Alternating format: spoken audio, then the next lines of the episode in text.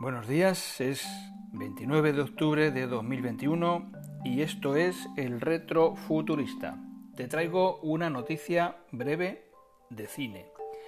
Se ha lanzado un nuevo tráiler de House of Gucci.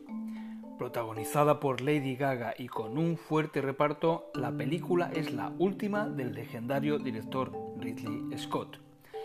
House of Gucci está inspirada en la impactante historia real del imperio familiar detrás de la casa de moda italiana Gucci.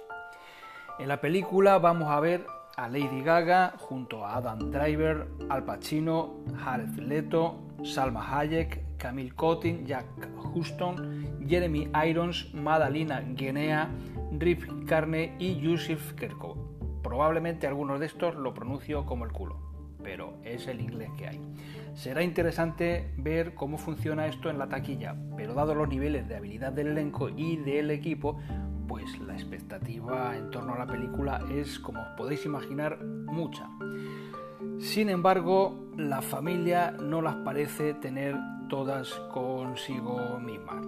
En nombre de la familia Gucci, ya Patricia Gucci de apellido, dijo a The Associated Press a principios de este año, allá por enero o por ahí, que estaban realmente decepcionados.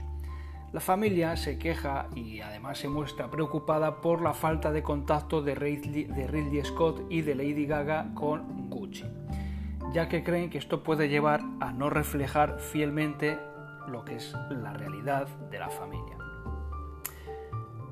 Sin embargo, eh, ellos dicen que si el libro presentado en Gucci mm, refleja bien lo que es eh, la historia de la familia y demás. Bueno, ya veremos cómo queda la, cómo queda la cosa.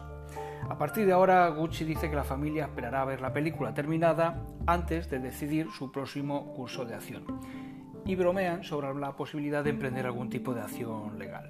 Lady Gaga interpreta a Patricia Reggiani, la famosa ex esposa del diseñador de moda Mauricio Gucci, quien, como recordaréis, contrató a un sicario para matarla en 1955, a Patricia, no a Lady Gaga. House of Gucci está programada para llegar a los cines el 24 de noviembre del 2021, es decir, ya, la película estará disponible para su transmisión en Paramount Plus después, inmediatamente después de su lanzamiento en los cines. Abajo os dejo el enlace al post en el que sigo hablando de estas y demás cosas. Buenos días.